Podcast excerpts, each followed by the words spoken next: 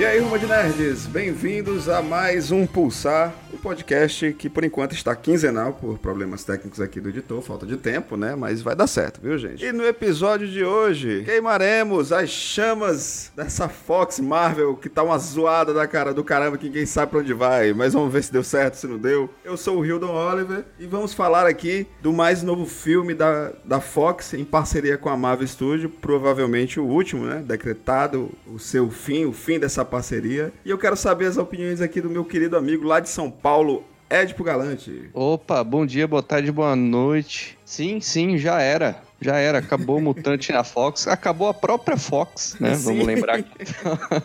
A raposinha já era. Sim, e. Bom, não sei, a gente fala de spoiler mais pra frente, mas foi um final que poderia ter sido muito pior. Eu também concordo, concordo. E pela primeira vez aqui no Pulsar, nós temos a presença de uma moça que veio de terras cinemaginando, imaginando cinema. Eu tenho aqui o orgulho de receber a nossa querida amiga Camila Fernandes. Dá um oi pra galera do Pulsar, Camila. Olá, pessoal. Bom dia, boa tarde, boa noite. Fernandes do Cine Imaginando. E é um enorme prazer me juntar a vocês aí, pessoal. Muito obrigada pelo convite. E é isso aí, galera. A gente vai passar esses próximos. Acho que a gente nem vai chegar a uma hora, não, porque. tô achando que. Será que o filme foi bom? Será que o filme é um lixo? Será que é uma porcaria toda? Não sei, não sei. Vamos analisar. Eu não, eu não saí triste, não. Eu saí relativamente ok. E lembrando que a gente tem que agradecer os nossos amigos da Fox Brasil que enviaram aqui o Cosmonerd para cabine de imprensa e também os nossos queridos amigos da Espaço Z. Sempre tem essa parceria muito bacana com o Cosmonerd, com o Cine Imaginando também, né? Então vamos embora saber se a Fênix deu certo ou não deu, meu povo. Será? Pois é, vamos lá.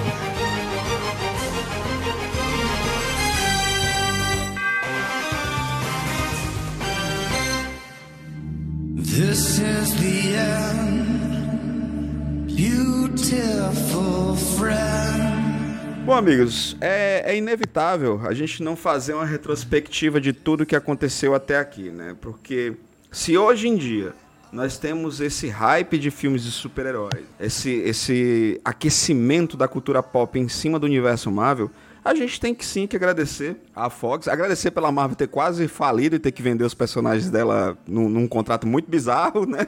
Que foi preciso a Disney comprar a Fox, primeiro comprar a Marvel e comprar a Fox em seguida, né? Para que a Marvel reavesse os direitos dos personagens para o cinema. Mas assim, gente, é inevitável dizer que o Bryce Singer, em meados de, dos anos 2000, acredito que, se eu não me engano, foi em 2000, lançou o primeiro filme X-Men aos trancos e barrancos, certo? As duras penas. Muita gente critica o, o primeiro filme do X-Men hoje em dia, mas é muito fácil criticar quando você não tem é, recursos financeiros para trabalhar, e eu acho ele um filme honesto. O segundo filme da franquia, inclusive, é um dos que eu mais gosto. Eu acho o, fi- o segundo filme excelente até Melhor hoje. abertura da história da franquia. Hum, Concordo demais com você, apesar de que eu me incomodo que, assim, nós nunca tivemos um noturno de verdade no, no cinema, e o noturno é um personagem que eu adoro, eu acho ele fantástico, infelizmente nós não tivemos ele em nenhum momento nas franquias cinematográficas, é. mas eu concordo com você, viu, Camila? A melhor abertura da franquia e uma das melhores aberturas de filmes de super-heróis, viu? Toda certeza. Apesar de ter um- alguns socos ali que não acontecia, né? Ah, cara, mas, aquela abertura é, muito muito foda, boa, é cara. É um muito dos melhores momentos que eu presenciei também no, no cinema. Pois é, e assim, e a franquia X-Men na Fox, ela foi seguindo muito, é, inclusive até o seu próprio universo nos quadrinhos, né? Porque se existe uma cronologia zoada, é a cronologia de X-Men. Eu que acompanho X-Men até hoje, eu não sei por que, que eu faço isso da minha vida, cara, não. A, a cronologia de X-Men nos quadrinhos não faz o menor sentido. Como diria Deadpool, essas linhas temporais são confusas demais. Porra, não, confusas e são confusas também nos quadrinhos, né? Se você passa, eu, eu até gosto de dizer, se você passa 4, 5 edições sem ler X-Men e quando você vai pegar você não entende nada. Sério, tudo mudou. Alguém tá É, o- morto, alguém voltou, é. O- Os X-Men são um grande exemplo do quanto é bom é, consumir quadrinhos em, encadernados, histórias fechadas. E ficar por aí, pega lá. né?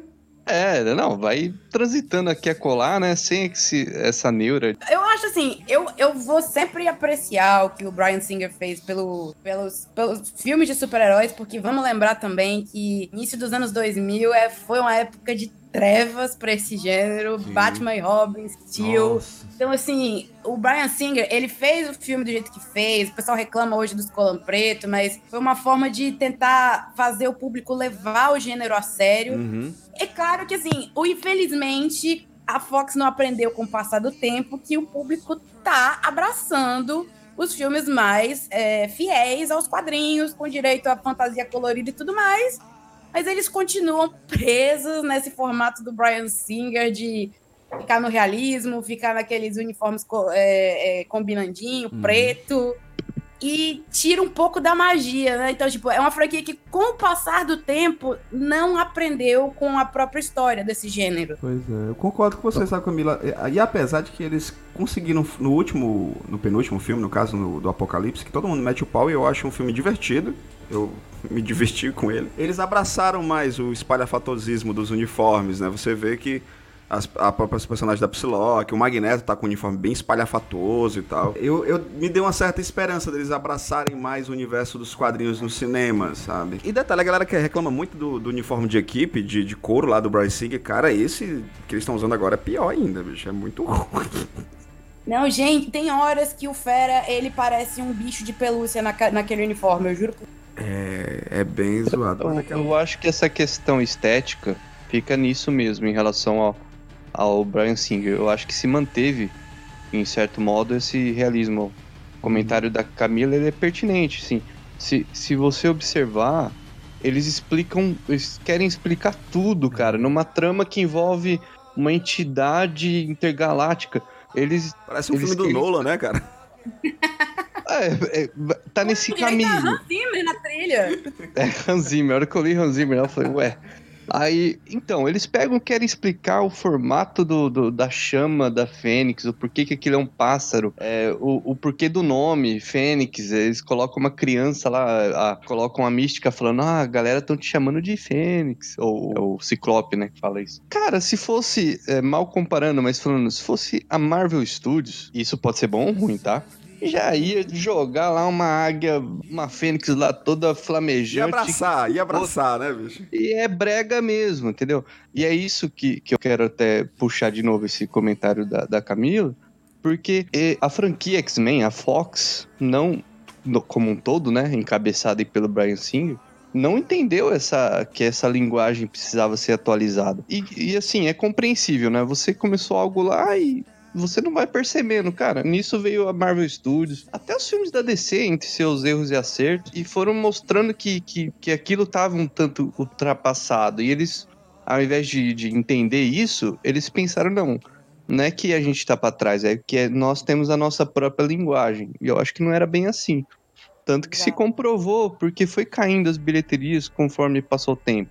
E também a qualidade, assim, é, teve um- um- uma tentativa de, de rejuvenescer lá com, com primeira classe e depois caiu de novo. Aí em Apocalipse, eu entendo essa questão do uniforme, trazer de volta alguns personagens icônicos, a a Jean Grey, o Ciclope, a Tempestade, o próprio Noturno, que a gente falou aqui agora há pouco. Mas eu acho que, que foi muito apressado. Aí a gente chega agora em Fênix Negra, um filme que é datado já no nome. É um plot tão legal, né, de você explorar bem, e, mas já Eu- eu- uma coisa que eu me começou a pergunto, desgastar. uma, uma coisa que eu me pergunto, será que a Marvel, que eles, já que eles já abraçaram o cósmico, vocês vocês acham que eles tentariam a Fênix Negra de novo direito com o Império Shi'ar e tudo que tem direito? Isso, se você me perguntar isso, eu só espero isso. É o que eu espero É. da Marvel, sabe por quê? Porque é o seguinte, eu, eu não quero mais a realidade não, gente. Assim, ok, eu, eu, eu gosto do filme do Brian Singer e eu acho que eu vou continuando falando. Pra mim, o segundo filme é, ainda é o melhor filme da franquia. Eu adoro o segundo filme. A cena do, do, do Wolverine arregaçando os caras na mansão é sensacional. Mas assim, eu quero isso. Porque quando eu criança, quando eu lia o X-Men, a fase do Claremont com Byrne, eu adorava, sabe? A, a- depois a fase quando o David Cockrum volta que eles estão no espaço também é muito bom, sabe? Então, assim, eu quero esse, esse abraçar com o cósmico, esse abraçar com o espalhafatoso visual, sabe? X-Men era muito isso. X-Men, ele, ele trabalhava essas... As críticas sociais e trazia muita cor, trazia muitas, sabe? E eu, eu não sinto isso. É, parece que é o tempo inteiro aquela coisa muito. Ah, é realidade. Parece um filme do Zack Snyder, cara, que é realidade, obscuridade, sabe? Eu também. Eu acho que falta um pouco de leveza nesses filmes dessa franquia, sabe? É, ele é Coisa mais que eu- pesado. né? Pois é. Coisa que eu esperava que iria mudar quando eu assisti o First Class. O First Class é um filme que eu já acho melhor. né? ele é, dirigido pelo menino, né? Pelo diretor do Kick-Ass, que é o Matthew Vaughn, né? É isso mesmo. E ele traz essa leveza de equipe, assim, o frescor do iníciozinho e tal. Só que se perdeu no processo esse- esses filmes em seguir, né? E apesar que eu gosto do, também do, do Dias de um Futuro Esquecido, eu não acho um filme ruim, não. Mas quando a gente olha, que saiu recentemente, né, uma entrevista do Matthew Vaughn, que ele, a ideia é que ele comandasse a- essa nova trilogia, é, começando com Primeira Classe, com a ideia de que realmente seria um reboot. É, e na Mas época era tava- isso, e na época saiu isso. Não, mas aí, aí que tá. A bilheteria do Primeira Classe não foi muito boa, e aí eles tiraram e trouxeram o que eles achavam que era mais seguro, o Brian Singer. E agora, o, o Matthew Vaughn contou que o plano dele, ele ia realmente fazer um segundo filme nos anos 70, ele ia trazer um novo Wolverine, a ideia dele era botar o Tom Hardy no papel, e o Dias de um Futuro Esquecido ia ser o terceiro. Ele ia, aí ele ia trazer todo mundo de volta. Ia ser, tipo, o ultimato deles ia ser o dia de um futuro esquecido. Só que a Fox ficou com. quis contar com o, o, o ovo antes das galinhas mesmo. E aí o que aconteceu? Eles correram com o dia de futuro esquecido e o Matthew Vaughn fez uma pergunta que foi é, a, a mais correta. Tipo, tá, e depois? Você já gastou o seu grande evento. E depois? E é justamente o que a gente tá vendo com a- tanto Apocalipse e Fênix Negra. É reciclagem, piores momentos das, das- dos maiores erros dessa franquia. E aqui em Fênix Negra ainda mais, porque eles estão fazendo uma história que eles já fizeram e cometendo alguns dos mesmos erros. Something's happened to me, something I can't control, and it scares me. O pior é isso, é refazer uma história que eles já contaram, como você mesmo falou de forma muito bem pontuada. Querer emular coisas que não deram certo. Gente, você não fa- refaz o terceiro filme, você esquece o terceiro filme, ele não existiu, o terceiro filme é horroroso. E eles, por diversos momentos, eles tentam refazer situações do, do, do terceiro filme, dizer assim, vou melhorar o terceiro filme. Cara, quando o... Daqui a pouco a gente vai entrar no plot do filme mesmo, mas quando eu vejo a forma como a Fênix, ela, ela adquire os poderes, eu disse assim, opa, parece que eles vão acertar, parece que eles, eles leram as histórias, parece que eles leram os quadrinhos. Só que parece que depois eles esquecem tudo e lembram do terceiro filme, e isso é triste. Isso incomoda, né? É, e já você bem lembrou aí que a gente ainda vai se aprofundar, né, na- nas questões do, do filme, roteiro e tudo mais. Eu acredito que dificilmente a gente vai ver Fênix Negra nos cinemas pela Marvel Studios, sim, pelo menos um período de muito que tempo. maculou, Porque, é? não, não é isso. Eu, eu, que assim, eu concordo com vocês. Se a gente pensar nesse desenvolvimento cósmico do Marvel Studios, daria muito certo Fênix Negra. O problema é Fênix Negra. O, o Homem-Aranha já provou que, vo- que dificilmente a galera vai pro cinema você tendo mostrado a mesma coisa num período de 10 anos. Porque a gente teve, antes do, do Tom Holland, tinha dois Homem-Aranha né, fresco na cabeça da galera. verdade. Isso, dif- isso é, foi muito ruim pra bilheteria do, do De Volta ao Lar. Foi ruim mesmo, assim. Eles esperavam fazer muito mais nesse acordo com a Sony. E eu acho que Ah, isso vai eu se. Eu não, Não, sei ele se eles têm muito que reclamar, não. A bilheteria foi quase a mais alta da franquia toda. De volta ao lar. Ele só ficou abaixo do Homem-Aranha 3, que é o atual recordista, por 10 milhões. Foi a diferença aí. Realmente, Mas- isso daí que você falou deve ter afetado pra chegar no sonhado bilhão. É, eu falo mirando mesmo nesse bilhão. A, a bilheteria foi ótima, né? 900, quase 900, né? Então, no geral, foi bom, mas pra um acordo, assim, de você ceder a uma propriedade intelectual sua pra, pra outra empresa e tal, eu acho que eles esperavam muito mais. Até e porque. fora, né, tipo, por exemplo, eles conseguem fazer um filme horroroso do Venom e conseguem faturar mais, né? A mesma coisa praticamente. É, a mesma coisa praticamente. Gastando menos. Exato. Bem menos. Vai, E, mas assim, né? Sem sair, sem caminhar muito aí pra outras franquias, né? Ainda dentro do, do- da amplitude da Marvel Studios, da, da Marvel Comics, ela. Eu acho que isso vai impedir, porque os próprios X-Men vão demorar pra chegar aí no MCU, eu acredito, e acho que a maioria das pessoas, né? Porque precisa dar um tempo, se você vai introduzir novos mutantes, né? E A tem uma, na franquia verdade, um monte de questões, né? Porque eles vão ter que arrumar uma forma de explicar os mutantes num universo onde eles nunca foram mencionados. É, aí eu, eu concordo, acho que é desafiador. Mas tem soluções da Marvel Studios que é, é tipo um diálogo, né? E, e nesse caso, eu acho que demanda uma explicação melhor, mas nunca se sabe o que, que vai vir por aí. I'll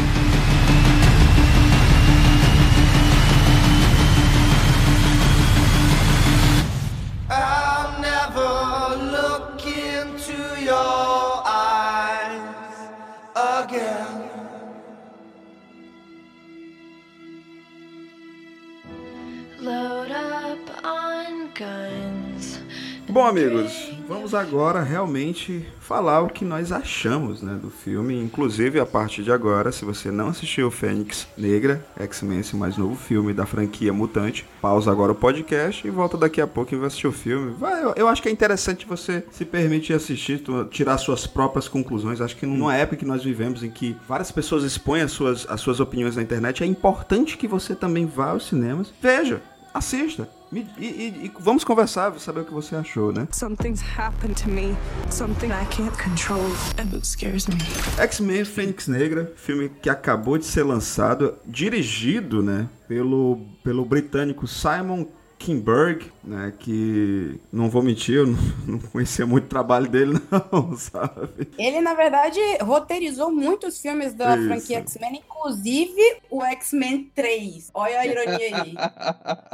Ah, ele roteirizou o X-Men 3. Que beleza. Aham. Que beleza. Então, assim, só melhora, né?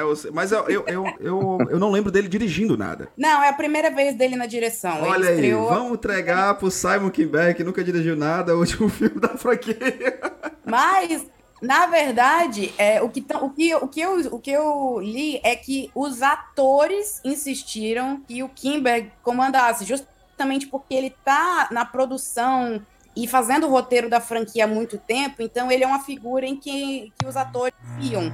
Até a própria Jennifer Lawrence foi uma exigência delas, tipo, se eu tiver que voltar, que seja o Kimber. Isso aí a gente vai já entrar, dar um spoiler aqui pra vocês. Isso aí com certeza ela fez um acordo com ele. Aí, Kim, tu, em- em 20 minutos de filme tu me mata, porque eu tô de saco cheio de fazer esta merda, sabe? Não quero mais caso, diabo. Eu, eu não aguento passar duas horas sendo pintada com esse rolo de merda de tinta azul, assim, sabe? Rapaz, você olha a qualidade da maquiagem Nossa. da música com o passar dos anos. Eles só estão passando a tinta guache mesmo. Não, azul. eu não, eu não falo nem do Thanos, não. Eu não eu- Camila, eu, tô, eu falo da, da, da Rebeca, que fazia a primeira mística. Olha a maquiagem do, e a maquiagem do, que, que, do filme de 2000. Ela é muito superior à maquiagem de hoje. Sempre me incomodou esse lance da, da mística estar pelada no filme. Eu, eu ficava meio incomodado, não vou mentir. Sabe, eu gosto do visual clássico das HQs. Eu acho legal, ela com aquele vestidinho, a caveirinha na, na, na testa. Mas eu entendo as adaptações. É, mas a, se você compara com a primeira maquiagem e essa maquiagem, cara, parece que ela entrou num, numa, numa tinta de cal, sei lá, é muito ruim. É horrorosa, Jesus. É tipo, ela realmente fez um acordo. Olha, eu já não quero ficar azul, então bote o, mi- o mínimo de azul possível. E eu tenho certeza que parte das cenas dela em que ela tá azul foi digital. Ela não quis passar pelo processo de maquiagem. Até porque, né, você. O que, que a mística é, de- desses novos filmes representa? Ela tem esse grande dilema entre ser ela mesma, né, ou seja, uma mutante, né, se aceitar, ter aquela questão social, né, do que, do- de como veem ela, que é até uns- um dos embates no- no- nos primeiros filmes, né, dela ficar naquela imagem Jennifer Lawrence humana, né? Tem um momento no filme, no, dos poucos momentos que ela tem, que ela fica. que é um momento dela relaxar, né? Tipo assim, ah, passou aqui tal evento, agora eu vou relaxar. Aí ela fica na forma de ser humana, branca e tudo mais. Eu achei esquisi- esquisito, né? Porque o, o- ela deveria ficar como ela tava, né? Que é o, o que ela é mesma. Ela tá ali entre pares. Então eu acho que foi mal trabalhado e é, isso corrobora com esse visual mal resolvido que vocês estão falando aí. Something's happened to me. Something I can't control. And it scares me. O visual não funciona, não funciona já há muito tempo, né? E eu acho que a grande verdade, se a gente né, entender esse filme como um, como um, filme como um todo, ele parece que foi, foi um feito, foi feito assim, gente. Acabou, é, não tem mais o que fazer, não vai ter mais filmes do X-Men pela Fox. Vamos terminar aqui de um jeito. Só que eles poderiam ter terminado de uma maneira muito mais, é, mais vamos utilizar o termo que a galera gosta de usar, épico, né? E não, cara, ele perde a oportunidade. Dando spoiler aqui pra você, gente. Sim, a Mística morre no filme e você não se importa. Você não se importa Na com a morte dela. verdade, eu acho que tem gente. Eu, particularmente, eu comemorei internamente, porque eu fiquei, eu fiquei feliz pela Jennifer Lawrence, porque há muito tempo você vê na cara dela que ela não quer mais estar lá, então ela conseguiu a liberdade dela. É, sim. E eu acho, viu, Camila, foi outra coisa que a gente conversou quando nós saímos da sala do cinema. E, e é um dos grandes problemas desse filme. O grande problema desse filme é o universo em que ele se passa. Porque o universo é todo zoado e ele não faz o menor sentido. E a gente até disse assim, ó, eu acho errado, eu acho muito errado eles utilizarem essa, essa, essa muleta de matar a, a personagem da, da, da que era a única que estava fazendo frente ao Charles. Inclusive, uma das coisas, dos pontos do filme, mostrar o Charles pau no cu, que eu acho muito legal isso, né? Porque sim, ele é, é, Ele não faz. A personagem da Mística, onde ela tá ali, ela não faz o sentido com a história da personagem mesmo, assim, sabe? E eu entendi, eu entendi que é uma adaptação, entendi que agora ela é boazinha, ok, mas, cara, não tem liga, não tem cola. O relacionamento dela com o Hank não tem cola. Eu acreditar no relacionamento dela com o Magneto não tem cola. A relação dela com o Xavier, relação estranha, é minha irmã, mas eu já peguei ela também, não tem cola, é muito tudo errado, sabe? É, eu, é, eu acho que, que esse drama a dramaticidade do filme é mal colocada, assim. Até nessa parte que do, do Xavier ser, ser pau no cu e tal, o que faz sentido, mas eu não gostei, assim. Aí é uma coisa bem pessoal, assim, tá? No roteiro até tem um sentido, o embate dele com a, com a, a Raven e tal, mas. É, sabe, não, não me pegou também esse, esse drama aí que coloca ele do ego dele e tal. Porque eu penso assim, porra, eu não acho que ele tá tão foda assim para se achar pra ir lá falar com o presidente, falar, nós é mutante, nós é foda. E, eu, o, o X-Men 2, até o 1, ele trabalhou muito mais, é, uma forma mais é, ascendente, essa questão de relações públicas dos X-Men e tudo mais. Acho que ele deixou uma imagem muito boa, os dois primeiros filmes, em relação a como que a sociedade enxerga o, os mutantes, e especialmente os X-Men. Então, eu acho que, mais uma vez, é, é plot requintado, assim como o da, da Fênix Negra, assim como colocar o Ciclope ali e todos os outros mutantes clássicos ali. Eu acho que é tudo muito requintado e eu acho que não fica fora do tom. Eu não, não gostei mesmo. Por mais que eu goste de outras coisas, que, que nem o começo do filme eu achei. Nossa, falei, cara, esse filme vai ser bom. É. Porque ele, ele coloca um, uma aproximação muito é, tocante, né? Com do Xavier com a Jean Grey, a menininha tá ótima, né? E, e até depois naquela operação lá, deles ir no espaço resgatar lá os caras, eu achei muito da hora. E eles voltar com aplausos e tudo mais. Aí depois disso, para mim, vira um filme, enfim, né? Mas é, eu, eu acho assim, o filme ele começa relativamente bem, né? Eu, relativamente bem, com muitas aspas, porque eu concordo com ela, tipo, é, essa relação do nada, né? Que o Xavier agora é um superstar, parceirinho do governo, né? E lembrando, eu tava até comentando também com os meninos na saída, comentando com o Camilo, nosso amigo Jean, o Diego. Eu disse assim, cara, o Xavier é muito otário mesmo, né? Porque além dele ser otário com os alunos dele, ele, ele tá muito babaca no filme. Você vê, por exemplo, a NASA. A NASA, ela se passa em 92. Você acredita que ali é 92. A tecnologia é de 92, mas quando bota no Instituto Xavier, tecnologia de ponto, um negócio muito absurdo. Diz, pô, o Xavier é, passa do governo, mas nem para liberar tecnologia pro governo, sabe? O, o pássaro, o, o, o pássaro negro lá, é muito melhor que qualquer ônibus espacial da NASA, sabe? É, tipo, parece que é muita ma maldade, né? É, cara, muita maldade no coração, sabe? E assim, tirando isso, assim, eu achei bem legal. A forma como ela adquire os poderes é interessante. A Mística sendo a líder de campo e a equipe funcionando como equipe. E uma das coisas que eu curto muito nos quadrinhos é justamente as sessões de treinamento na sala de perigo, que eu acho que é algo que eu acho sabe, eu curto muito como leitor. Algumas ligações dos quadrinhos, por exemplo, é, apareceu a quadra de basquete que remete aos filmes, remete aos quadrinhos também, sabe? Então eu, eu tava vendo o filme e disse assim, porra, esse filme vai ser bom, cara, esse filme vai ser bom. E eu não tô dizendo que eu achei um filme um lixo. Eu só achei ele desperdiçado. Acho que a palavra pro filme é isso. Ele, o potencial Mas, é... dele foi muito desperdiçado essa cena do, né, do resgate, ela representa tudo isso, né? É. Porque, cara, a gente é nerd, então a gente releva tanta porcaria, cara. Tipo, o porquê que o Ciclope tá no espaço? Ah, porque ele tem que dar uma rajadinha ali no negócio, sabe? Coisa tão aleatória para você levar, uma, ocupar o, o, espaço de uma pessoa na nave ali, um cara que não serve para muita coisa. Mas super da hora, vibrei internamente. tipo, legal, cara. Isso a gente adora e foda-se que, que é algo forçado, entendeu? Agora, e, e, fica esse sentimento, eu, eu quero né, compartilhar aí desse sentimento de uhum. potencial desperdiçado, realmente. Que o, o, que a gente quer ver hoje é isso, é combinação de poderes, é, é cara, cara, é fantasia na tela. Assim, Uhum. não, não hoje. A gente sempre quis ver isso, né? Mas, Mas, agora a gente pode, né, cara? Os efeitos pode, né? né? Não estamos em 92. Cara, e assim, eu até queria ver também com a Camila justamente isso, porque é, o que o Edipo falou é algo que eu senti o filme inteiro. Porque assim, o que eu consigo entender é que o, o Simon, que também trabalha na direção e também é um dos roteiristas do filme, parece que ele só se preocupou em contar a história de dois personagens, o Xavier e a Jean. Porque, cara, É. tá todo mundo jogado no filme. Tá. Piora a situação quando você percebe que o grande conflito criado pela morte da Raven é resolvido em uma conversa no trem. É tipo, três minutos, nem três minutos, dois minutos. de- é tipo, é foi o equivalente do mapa do Batman vs Superman. De repente, todo mundo é amigo. É muito zoado, é muito É. zoado. Realmente, é, bem lembrado, o negócio é, é resolvido ali no trem e aí já começa a treta. Ah, você queria destruí-lo até agora há pouco, agora eu não quero mais. Pronto.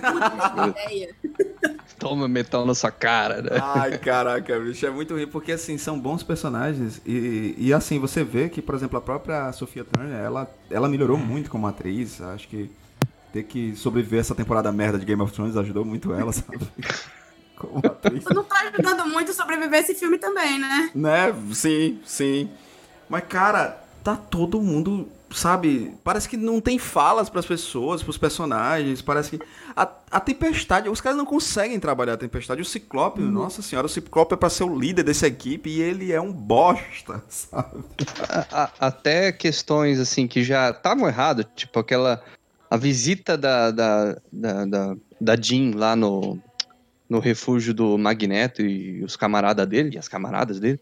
É, foi uma cena muito aleatória no final das contas, lógico, serviu pra mostrar um pouquinho dele desconfiar quem é que. de quem é o sangue e tal. Mas, pô, pareceu tão jogado, cara. E, e ali dava pra você aproveitar o potencial de, de, de um ator como o Michael Fassbender. A, ge- a gente tem um Fassbender, né, cara? Porra, isso. É. então, né? Vamos usar o cara. É um ator que não tá. Se você pegar os últimos filmes dele, ele não tá tendo uma boa. um- Ah, esses filmes comerciais, né? Você fica muito na mão de quem escreve, de quem dirige. E às vezes não é só a qualidade pessoal que vai, que vai prevalecer, né? O, o- a própria Sophie Turner, que assim, eu até cheguei a brincar, falei que ela é da escola de atores Sylvester Stallone, que eu não acho ela uma boa atriz. Ela melhorou. Mas, ela mas ela tem muita. Ela tem, tem uma certa presença e, a- e o aspecto físico semelhante ajuda muito.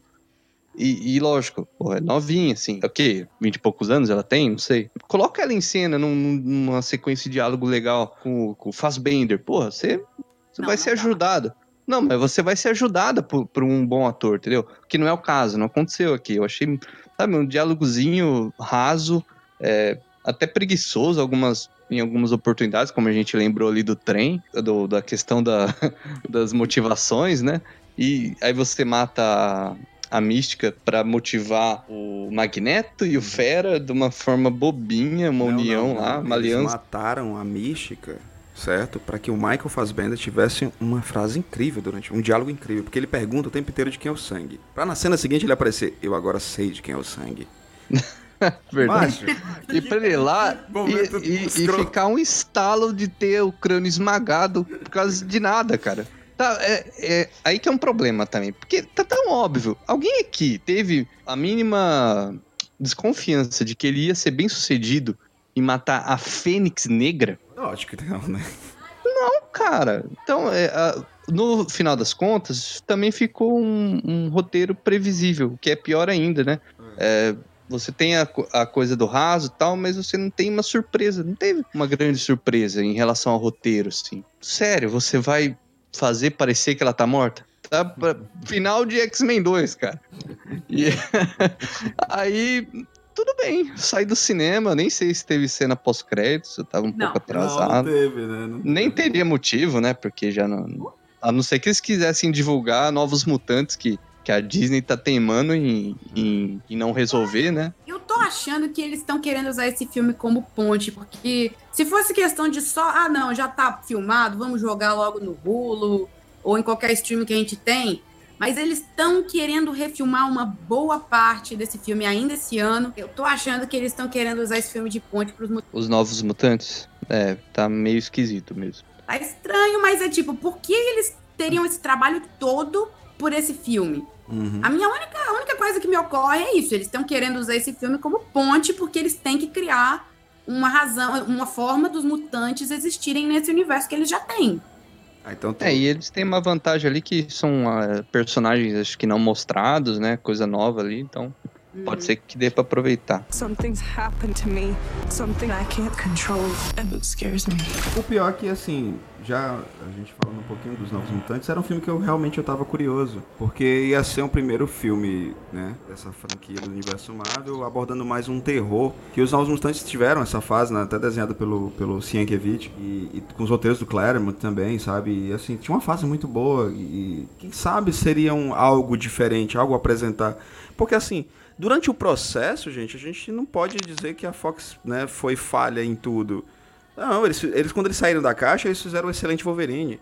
Eles pegaram o personagem merda do Rob Liefeld e fizeram o Deadpool, que é divertidíssimo. E assim, É, mas aí também não foi tanto por, por, por incentivo, assim, por vontade deles. Foi aquele vazamento do teste. uhum, O público clamou, eles não puderam se fazer de surdo. E o Hugh Exato. Jackman no Logan era tipo, era a despedida do cara, 17 anos no papel. e finalmente E, fizeram um tipo, eu- filme bom pro cara, né? Pois é, a, a Fox pode ter conseguido acertar algumas excelentes Deadpool e o Logan, mostrando um exemplo aí de filmes para maiores.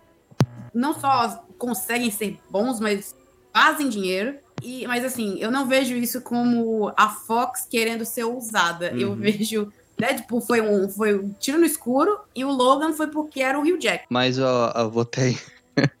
Impressionantemente, eu venho em defesa da Fox.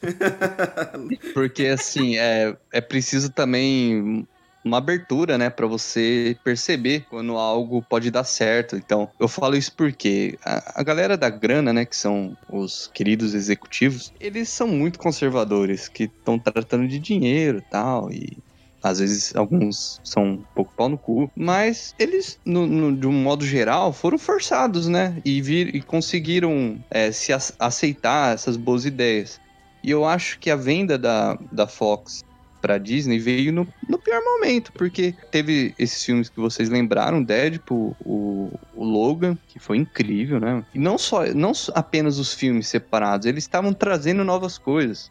Além de novo, novos, novas abordagens para para filmes de super-herói, eles também tiveram novos personagens. Ia vir o filme da X-Force. É, que mais? O Logan, pô, deixou ele como legado uma X-23 incrível, assim. Aquela garota precisa aparecer de novo como, como a X-23. E, e talvez não role, né? Então eu acho que Novos Mutantes, aí que eu acho que dá até uma amarrada legal na nossa pauta aqui, ele poderia, ele provavelmente seria um produto de- dessa necessidade. E eu acho que ia ser muito bom. Agora eu já não sei mais, porque a mão da Disney pesa, né, cara? Eles vão lá e picotam o negócio. Eu, eu acho que Fênix Negra seria um filme pouco melhor se não fosse essa interferência da Disney. Que disseram que, que o filme tava muito parecido com Capitã Marvel e tudo mais. Não, isso daí pra mim é enrolação deles, porque a Disney não pode interferir em algo que não é o deles até a finalização da compra. A compra foi feita, foi finalizada em abril. E esse negócio de que tava parecido demais com Capitã Marvel, gente, as primeiras reações à Fênix Negra saíram em janeiro do ano passado. Capitã Marvel nem tinha começado a filmar ainda. Verdade. Então, é tipo, eles estão querendo arrumar desculpa pra explicar por que esse final parece tão jogado. As reações, não foi só uma ou duas, foram vários, é, vários, vários sites reportando que as exibições testes do filme estavam horrendas, principalmente por conta do final. O final não deu certo. E aí agora estão vindo nas entrevistas falando, tentando arrumar uma desculpa do porquê foi refilmado, sem querer é, dar a cara a tapa, né? Eu também cheguei a ver ó, essas declarações de que tava, tava uma merda, né? Mas, assim, eu acho que é mesmo. ó, Aí a gente entra no campo do, do, do, do- do especulativo, né? Sim. Porque eu, eu ainda acredito que teve muita interferência da Disney. Eu, eu acredito. Também pode ter. Isso, isso que eu tô tendo como crença de interferência pode ser simples incompetência, mas é, é que para mim pareceu uma coisa muito picotada. Lógico, mais uma vez, esse picote pode ser por conta de que viram que tava uma bosta e tentaram criar algo que funcionasse no final das contas. Mas eu ainda acredito que, que teve esse lance da Disney interferindo, sim, mesmo com a data é, da compra e tudo mais divergindo. Eu acho que já tem aquela influência é, de, criativa mesmo, assim. Eu, eu acho. Bom, é isso que eu acho, assim. Porque eu não acho que impediria, porque todo mundo já sabia, a, naquela altura, de que a compra, a venda ia rolar, entendeu? Mesmo não estando oficializada e tudo mais. Mas assim, sabe, é, tipo, eu fico na dúvida, porque, por exemplo, para vocês serem, é, para vocês que estão ouvindo o Pulsar e, e a gente contextualizar um pouco, existe uma raça alienígena no, no filme que eles querem por algum motivo adquirir essa força fênix, que em nenhum momento é chamada de força fênix, assim, você não ouve, sabe? Pelo menos eu não vi, tu chegou alguém de vocês chegaram a ver? Não, não foi. Não, isso não é nominal. Só falaram que a Jean é, é- renasceu da- das cinzas, que ela é fênix, e, e é por isso. Pois é, aí eles colocam essa raça alienígena que, assim, eu, eu acho que se realmente tivesse interferência da, da Disney, a interferência teria vindo lá na raça alienígena, porque eles pegam os Dibari, lá, acho que se não me engano o nome é Dibari, que é uma raça alienígena que o povo tem meio para uma cabeça de repolho, que é a raça alienígena que a Fênix mata antes dela se tornar a Fênix Negra e tal, que ela acaba consumindo o planeta dela, ela consome um- uma, uma, uma- acho que é uma supernova, e acaba isso destruindo o planeta deles. E simplesmente pegam eles e não contextualizam em porra nenhuma. Eles simplesmente querem, ah, a gente quer a Força Fênix pra resgatar o nosso povo. Do quê? Como? Se essa é uma força destru- destrutiva, como é que ela vai resgatar teu povo? Ele é um filme que ele, ele não explica a que veio. Da mesma forma que ele não contextualiza os demais personagens, ele não traz personalidade pra mais ninguém além do Xavier e da, e da Jean, ele também não contextualiza os seus vilões. Eles simplesmente são, são uma versão bizarra da invasão secreta que não é explicada de forma nenhuma. Então eu acho assim. Eu acho que a Disney tinha que mexer mais ne- ne- nesse invasão secreta mal feito do que qualquer outra coisa, sabe? Mas será que não era? Tipo, por isso que eu até é, é, indo- realço a, essa crença. Porque será que não era mais o que a gente viu? E aí eles cortaram pra, pra não ficar tão parecido? Aí, no caso, a narrativa tá- estaria funcionando pra, pra mim, no caso, essa desculpinha, né? E, e outra, já que tava tão ruim, beleza, tá ruim. Mas, de qualquer forma, a gente já sabe que tá tudo vendido pra Disney. Por que, que a gente vai mexer nisso? Assim, eu, eu- uma das razões de eu achar que não, não, foi, não foi influência da Disney falando, não, vocês não podem fazer isso, vocês não podem fazer isso. Porque a Fox e a Disney sempre foram dois estúdios extremamente competitivos. O Dias de Futuro Esquecido é o maior exemplo disso, porque o Mercúrio não era originalmente parte do roteiro, ia ser o fanático. E aí, por que o Josh Whedon decidiu usar o Mercúrio e a Feiticeira Escarlate no Era de Ultron?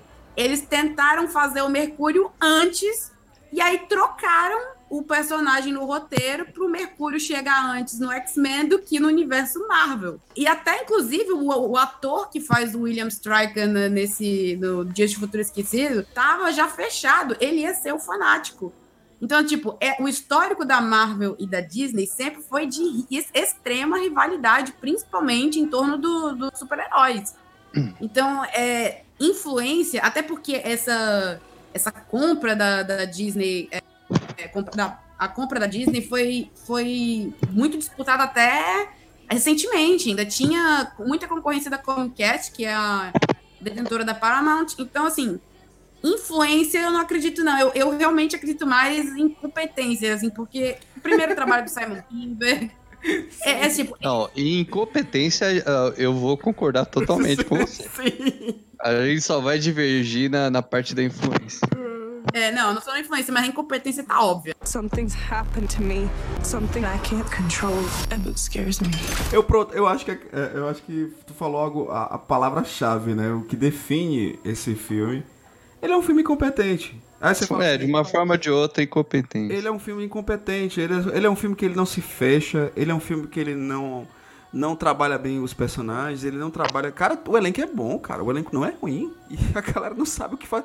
Cara, a gente tem a Jessica de- eh, a Jessica Chastain lá e ela é incrível e ela tá horrível no filme, bicho. Eu até falei isso na, na- na- que, assim, é, ela tá horrível mesmo. Mas eu acho que o fato dela ser uma boa atriz já, já dá uma coisinha melhor. Porque você vê a primeira, a primeira cena que ela aparece, que ela ela interagindo com a família, ela tá totalmente diferente do que é a per- eles apenas assemelham, né, a, a imagem dela, né? Mas cê- a diferença é tão grande que eu falei, pô, isso foi legal. É, primeiro é totalmente descon- descon- é, descontraída, tal, interagindo com a família, e quando é um, um extraterrestre, um alienígena, um impacto, assim, de, de, de abordagem de personagem. Eu achei isso maneiro, lógico. Uhum. No, no geral, foi uma personagem ruim, assim, mal trabalhada, não é por culpa da atriz. Não. Foi, foi roteiro, foi tudo mais. Agora, uma coisa, eu não sei se vocês ficaram tão incomodadas quanto eu, porque esses alienígenas, eles são extremamente incoerentes. É tipo, uma hora, principalmente nas partes das batalhas. Uma hora você tem o exército metendo bala com metralhadora e, e depois você. E, e não faz nada. Tipo, só faz uns arranhões e eles voltam, tipo, Exterminador do Futuro 2. E aí vem o noturno com uma faca e eles morrem. Que diabo é isso? Tem o local certinho ali no pescoço pra deixar a faca. Foi no X ali. É, é puta, cara. Assim, eu, eu, eu vou te ser honesto, até, até a Camila, que a gente tava na mesma situação, eu disse, não, nem achei o filme ruim, não. Mas quando você para pra pensar, dá uma raiva, sabe? Dá. É Dá aquele raiva. filme que vai piorando conforme a de secagem. É, ele vai piorando com forma de secagem. E o que dá raiva é o potencial desperdiçado, porque ele tem umas cenas muito maneiras, sabe? Ele, é- ele, ele é um filme que ele não é mal dirigido, né? Agora, eu quero perguntar aqui de todo o coração, quero a resposta. Medo. Vocês gostaram da cena do Xavier subir na escada? Não, Nossa eu, eu, senhora, obrigado. eu- Eu achei aquilo. Eu só não achei. é, Essa cena, só achei ela mais patética do que a cena do, do Fassbender lá com o Magneto tentando dar um jeito naquele helicóptero. Cara, Tava muito, tava muito escola de atores, Sylvester Stallone lá, cara. Não, eu tenho a pior, eu tenho a pior. A Mística falando que o Xavier devia mudar o nome do time pra X-Woman.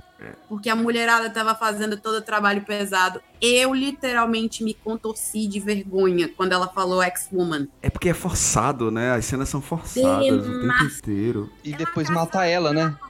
Nossa! Tipo assim, é- é- eles dão uma, uma, vamos dizer assim, uma lacrada e depois contradiz tudo aquilo. Porque se for, né, pelo lacre, ela falou aquilo, beleza, da hora. Aí depois ela morre, morta por uma das ex-woman. Né? Então, né, é, é faz contraditório esse discurso. Ó, eu, eu acho que se a gente ficar aqui lembra, é, apontando várias coisas que são muito bizarras, a gente pode. O relacionamento dela com o Hank não faz o menor sentido, sabe? Você não vê. Cara, não existe química. Sério. N- Não, fu- não, não funciona, não funciona. Mas uma das grandes coisas que eu acho mais bizarro na franquia do X-Men chama-se tempo. O roteirista Ei. que. Esse filho da puta tá escrevendo X-Men há tanto tempo e ele não se deu conta de uma coisa muito básica chamada tempo. E eu vou dizer por quê. Vamos lá. Quando o Xavier adota a Jean, que a mãe dela morre lá no acidente, tudo bonitinho, que é ocasionado por ela e tal, um momento muito dramático. O, o filme ali é 1975. Ela tem 8 anos de idade. O filme se passa em 1992. Ou seja, ela está com 25 anos de idade. E ela é tratada como criança. Pois Gente, é. com 25 anos de idade eu já tava pagando boleto, tava com, com crise de ansiedade, sabe? Não, Ah, já falou. Não, é, é, é como se fosse o menino Neymar, né, cara? Menino Neymar, gente. Tá amadurecendo. Ou o Bolsonaro tá amadurecendo aí com 40 anos. Ou desde os 40. Que a, a mística se contradiz, porque no filme anterior ela fala: eles não são mais crianças. Sim. Tá na hora deles irem pra briga. Caraca. Eles são apenas crianças. E sabe Como o que é- assim? pois Eles é. envelhecem. E sabe o que é pior nisso tudo? É porque é o seguinte, se você pega a porra de uma... vontade de dizer assim, roteirista, Simon Bizarro, por que, que você não pega uma calculadora e bota assim, 1941, vamos lá, vou botar 41, Segunda Guerra, Primeira- Segunda Guerra Mundial, menos 1992, nós temos 51 anos, certo? Uhum. Beleza. Fazbenda tá beirando, tá beirando o quê? Qual é, alguém sabe a idade do Fazbenda? Deve ter uns 40 e poucos anos, né? Não, ele tem 40 Deve- e poucos, uns 42. por aí. 42, né? Tá. Vou acreditar que ele tem 51 anos. Mas, gente, vocês lembram que o primeiro X-Men se passa em 2000? Pois é. O que, que aconteceu com esses caras que eles em 10 anos ficaram zoadaços, sabe? Você tá pegando 41, mas 41, ele já era pré-adolescente. Exatamente. Ah, b- muito obrigado. Ele já tinha. Oh, verdade, ele tinha 12 anos em 41. Então, assim, por aí, pois é, então, ele Então, já tá nos 60. 63 anos, esse filho da puta, e me bota o Michael Fassbender, cara. Bota- É, sei lá, acho que aí. Eu Cara, não, grisalho, não querendo defender.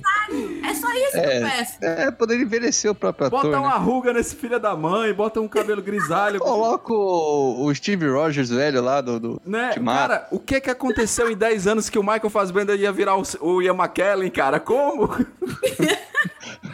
Tipo, 30 anos não nada, mas esses nove fizeram tudo.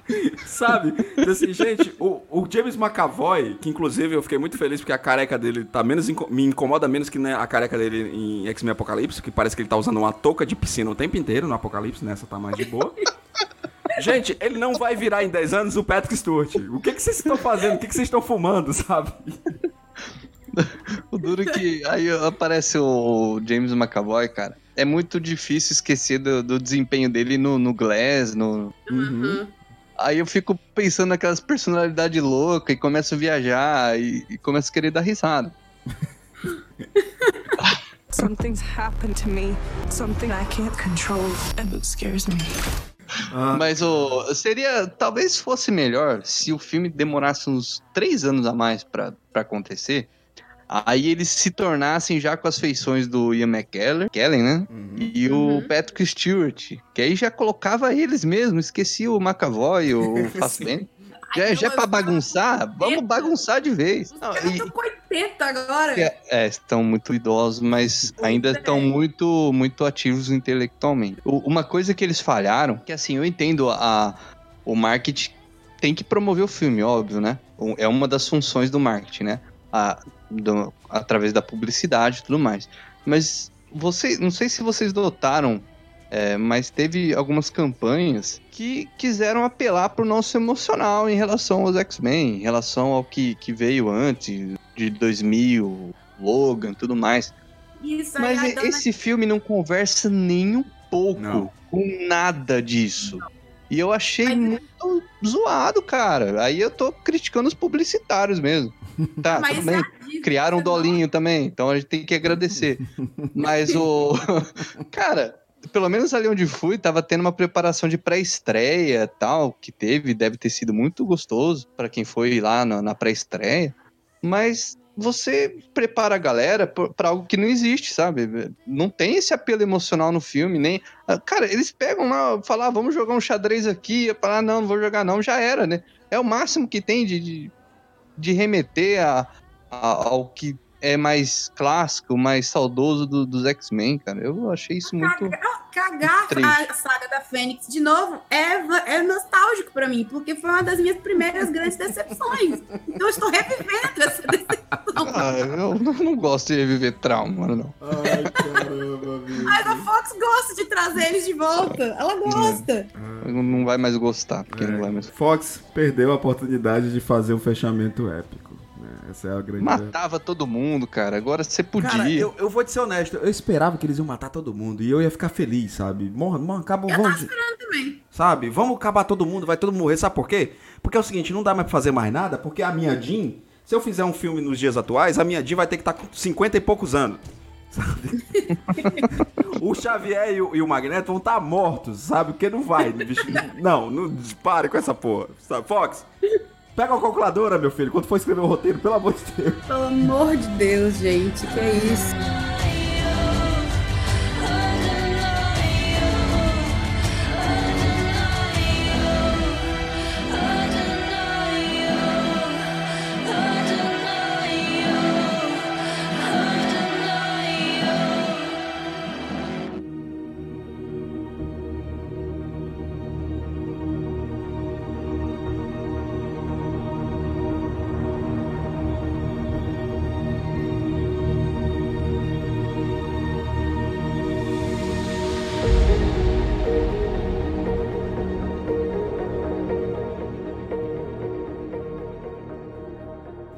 Amigos, pra finalizar o nosso podcast, que eu cheguei achando que o filme não era tão ruim, agora já tô puto com o filme, sabe? pra finalizar, acho que a gente vai sobrar pra gente conjecturar, né? O que que nós podemos imaginar na, o futuro dos X-Men, né? O futuro dos X-Men na Marvel Studios. Como será que eles serão introduzidos? Será que vai demorar muito? Será que já vai ser nessa primeira fase? Quero ouvir da, da nossa convidada. Quero ouvir o que, que a Camila tem pra dizer, o que, que ela tá conjecturando aí. Ela que curte os X-Men e teve duas grandes decepções no cinema. Enormes. Fala aí, Camila, o que, que você acha do futuro dos X-Men na Marvel agora? Enfim, é, o próprio Kevin Feige, que é o presidente da Marvel Studios, já falou que a gente não vai ver X-Men no universo Marvel em por pelo menos uns cinco anos, porque eles já tinham planejado o, o, crono- o calendário deles até lá. E outra, como eu falei antes, eles têm que arrumar uma forma de, de trazer os mutantes para esse universo.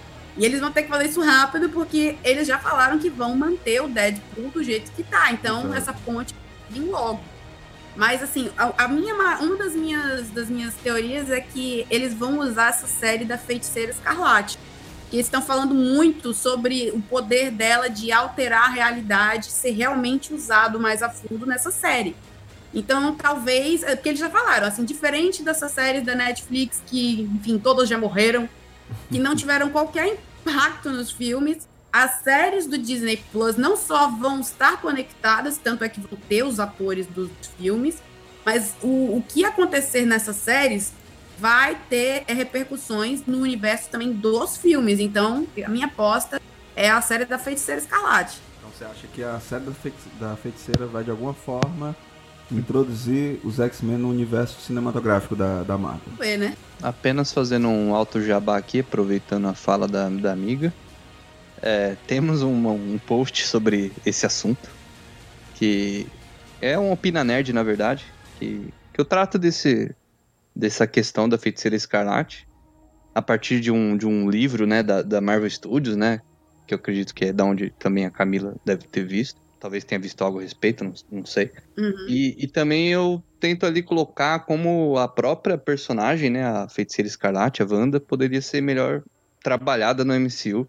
Faço um, uma mescla dessas duas, dessas duas pautas aí. Bom, agora, já que eu interrompi, então eu vou falar que, que é difícil a gente conjecturar, né, muito por causa do Disney Plus, que, que a gente sabe algumas séries, mas não sabe bem como vai ser, né? Sabe, não tem trailer, não tem teaser ainda, mas eu acho que vai ser algo muito. que vai mexer muito com, com as estruturas e, e, e compartilho dessa crença aí que a, que a Camila apontou. Cara, sobre como. o que mais pode vir aí de. como, né, que a, que a Marvel pode abordar isso é difícil, eu não. Eu acho que eu vou ficar aí, né? Vou, vou me prender a esse, essa explicação da Camila e eu não tenho nada a acrescentar em relação a isso. Eu já, já assim, eu espero realmente que seja. Eu, eu, pô, cinco anos é tempo pra caramba, né, cara? Tanta coisa acontece em cinco anos. E eu queria realmente ver um filme da franquia dos X-Men ser, ser feito de forma muito mais respeitosa com o seu universo. É, e eu não sou nem aquele, aquela pessoa que fica torcendo para que a Marvel Studio faça, não sei o que. Não, eu só queria que alguém fizesse e fizesse bem feito. Quando saiu o filme do Logan, e por incrível e, e mais uma vez trazendo o filme do Deadpool, cara, eles pegaram um personagem merda. É um personagem horrível, gente, certo? Criado pelo Rob Liefeld. E eles fizeram um filme bom, um filme agradável, um filme aceitável. Certo? Um filme que abraça essa zoeira do personagem, isso é bem interessante. Eu queria que, as- que, que houvesse isso, sabe? Que houvesse esse. Gente, vamos dar uma olhadinha no material original. O que, que a gente pode fazer? Vamos abraçar os uniformes. A gente viu que o Deadpool a galera aceitou os uniformes. Nesse filme, por exemplo, dos X-Men, o Magneto, ah, ele bota o capacete e só. Ele passa o tempo inteiro de roupa escura porque ele é do mal, ele é black, né? Ele. Ah, sabe? É, agora sim, é, agora sim, eu acho que você tá tocando num ponto pertinente, né? O, eu acredito que com o Deadpool eles vão, eles vão manter, vão manter porque tá dando mu- muita grana pra uma produção que não demanda tanto orçamento, assim. Eu acho que vão manter ele, ele pode ser uma figura aleatória, porque o Deadpool é isso, ele é- vale tudo, né, pela zoeira. Não tudo exatamente, né? Porque chegaram a cortar a cena de Hitler no filme do- no segundo filme. Mas vocês me entenderam. E, e no- e a abordagem, o como eu não sei, mas a abordagem eu tô de acordo com você. Cara, põe esses mutantes na escola. Isso. Deixa uns três filmes. é é, aí é parecido até com Homem-Aranha. Um pouquinho Uhum. parecido. Deixa na escola, cara. Desenvolve esses personagens. Isso. Coloca. é, dá um motivo pra gente sentir é, o peso da, da Jean Grey virar Fênix Negra, por exemplo, né? É, e- e- tanta coisa que é do- dos quadrinhos que tem que ser valorizada e agora há a chance de, de ser feito direito isso. Porque, por exemplo, a, a passagem da Jean até se tornar a Fênix Negra é demorado. Nos quadrinhos acontece, não acontece ligando uma chave, não. Ela, durante, muito, durante um tempo, passa com a- como sendo a Fênix, utilizando os poderes dela ainda como uma equipe. Faz eu me importar com esses personagens, como o Ed mesmo falou. Faz eu me importar que as coisas vão acontecer e podem destruir esse sonho que o Xavier está tentando construir. Não me coloca logo eles numa missão cósmica do nada, sendo que eu não tô me importando com eles ainda. Porque senão vai acontecer o que aconteceu da Mística morrer e eu, assim, ah, já foi tarde, né? Eu não tô me importando com você. O que aconteceu o que aconteceu com- também com o BVS. O Superman morre e ninguém se importa. Faz você criar um elo com esses personagens. Por que, que a gente se emocionou tanto com a morte do, do Wolverine, do Logan? No, no- no- justamente no último filme do Logan. Porque eu me importo com o, Wolverine do Hugh Jackman. Mesmo visualmente falando, ele não sendo igual o, o Wolverine dos quadrinhos, eu me importei. Sabe? Eu aceitei o Hugh Jackman como Wolverine. Isso foram anos, cara. Isso foram anos de trabalho. Então, que o trabalho seja feito com esse carinho, com esse esmero, sabe? Se vão introduzir mais uma vez a Fênix, eu não sei. Gostaria que sim, mas se for para mas apenas se for pra ser bem feito. Se for pra ser zoado do jeito que eles estão fazendo, ah, deixa quieto cai. também, né? Vamos, vamos ficar quietinho, né? Sim, e, e trabalhar bem isso, né, cara? Você tem tanta possibilidade, cara. Eles podem introduzir muito herói novo só pelo fato de ser mutante, só de estar naquela escola. E os X-Men não é à toa que eles eram uma franquia que, que sus- se sustentava é, a parte da- da- do que a Marvel tem no seu catálogo, da Sony. É porque é muito rico, cara. É um negócio que, que formou gerações, assim. É, atingiu muita gente. Então, fica aqui meu apelo, né, nosso apelo, pra, pra Disney deixar a Marvel trabalhar bem o que, o que era dela antes. Deus quiser, pelo amor de Stan Lee, vamos ter um Wolverine de uniforme amarelo. Ah, Por eu- favor, chega de cola preto. Ah, eu, eu, vou, eu vou ficar muito feliz se ele aparecer com o uniforme marrom, cara, que pra mim é o melhor uniforme de todos do Wolverine. Sabe, o, o marrom com laranja, eu adoro aquele uniforme. É bonito, mas o amarelo, cara, eles, a Fox fez esta merda desse uniforme. Botaram na mão do Hugh Jackman só pra não usar depois. Eu, eu- é a questão de honra, eu quero o amarelo primeiro. Pode botar o laranja depois. O laranja vai ser pra vender boneco no, no segundo filme. sei Mas lá. o, é, e, e o pior é que essa cena vazou e o uniforme, ele, ele era uma mescla dos dois, sabe? Tinha um tomzinho ali de marronzinho, sabe? Era bem, É, é era verdade. bem legal, era bem legal. Ou seja, dá pra. Gente, eu aceitei o Capitão América com aquele uniforme ridículo. Eu vou aceitar o Wolverine de uniforme amarelo. Pois é, cara. O bumbum da América lá. Bumbum da América. Puta merda. Excelente.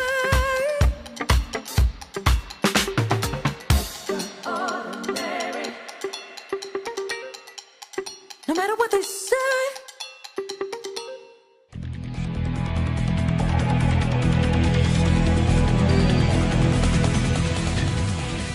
Bom, amigos, esse aqui foram os nossos 50 centavos sobre o fim da franquia de X-Men, né? Na Fox, com o X-Men, a, a Fênix Negra, que não foi tão negra assim, mas também não foi tão bom. Quer dizer, terminou o podcast, eu já achei o filme pior ainda. Eu, eu terminei o, filme, o podcast com raiva. Pod- podcast tem esse poder de piorar muita coisa e melhorar algumas coisas E também. melhorar algumas coisas, é verdade, é verdade.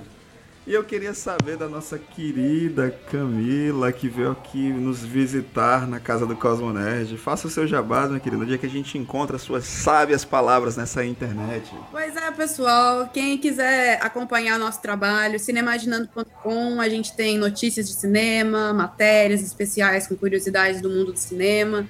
E, claro, nosso canal Cinemaginando.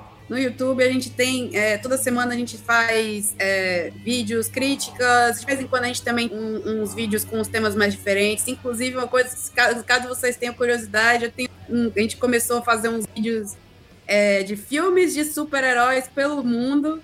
Então, tipo, me forcei a assistir alguns filmes de super-heróis de países, de alguns países tipo Índia, Japão, China, e é- o negócio é bem divertido. E, assim, enfim, toda semana a gente tá, tem vídeo aí, crítica, temos análises. É, estamos aí, pessoal. Redes E, sociais, quais são? Redes, redes sociais também, Cine Imaginando, no Facebook, Twitter, Instagram, postagem todos os dias, e stories também. Então, estamos aí, estamos abertos a negócios, vendo conferir nosso trabalho. E você, meu amigo Edipo, como é que estamos as conjecturas, né, para para o universo dos X-Men no nosso site do Cosanet? Você já escreveu algumas listas? Como é que tá? Ah, já temos a crítica, né? Embargo caiu aí. Eu tirei um cochilo e postamos a crítica. O embarque Vamos- caiu vamos igual, ter- igual a franquia dos X-Men? É, foi de madrugada, foi meio esquisito, então sim. Agora, vamos ter listas aí, motivos pra ver o filme, motivos pra não ver, né? Porque o filme dá essa brecha. Então, eu vou linkar tudo no post. Dessa vez, de fato, eu vou linkar. Por quê? Eu já criei aqui a postagem e já coloquei o link que eu citei da Feiticeira Escarlate. Já coloquei aqui pra você acessar o Cinemaginando, tá? Então dessa vez eu vou cumprir as promessas. E acessa, né, Cosmonerd BR, redes sociais, né? E o próprio site, cosmonerd.com.br e acompanha a gente. Exatamente. Você que ouve aí nos agregadores o nosso podcast, ouve nos agregadores, ouve no Spotify, dá uma chegada no nosso site também, dá aquele click page ali pra gente bonito, gostoso, que é, que é assim que a gente paga as contas, viu, meu povo? E lembrando que os vídeos do canal do YouTube voltaram esta semana com um vídeo com a nossa querida Cami. Nós estávamos um pouquinho ausentes devido a um projeto muito especial que vocês verão em breve, o primeiro documentário do Cosmonerd. Nós já lançamos o pôster e o teaser, chama-se Toalhas, né, o preconceito no mundo nerd. Então esperem que a gente vai sim abordar um assunto que precisa ser abordado aqui no Cosmonerd. Então em breve vocês vão ficar sabendo quando será a exibição do nosso primeiro documentário, viu gente? Quero agradecer aqui a presença da Camila, que veio lá do Cine Imaginando. Agradecer também a presença Obrigada. desse meu querido parceiro, Edipo Galante. Foi muito bom destilar o veneno em cima da franquia X-Men, que eu fico muito triste porque eu adoro X-Men? Nem teve veneno, cara. Teve não, né? Eles fazem sozinhos. Eles destrói, se auto-destrói, né? É. É, por aí. Ah, então, gente, muito obrigado por vocês ficaram até aqui e um beijo na alma de todos. Até a próxima. Valeu.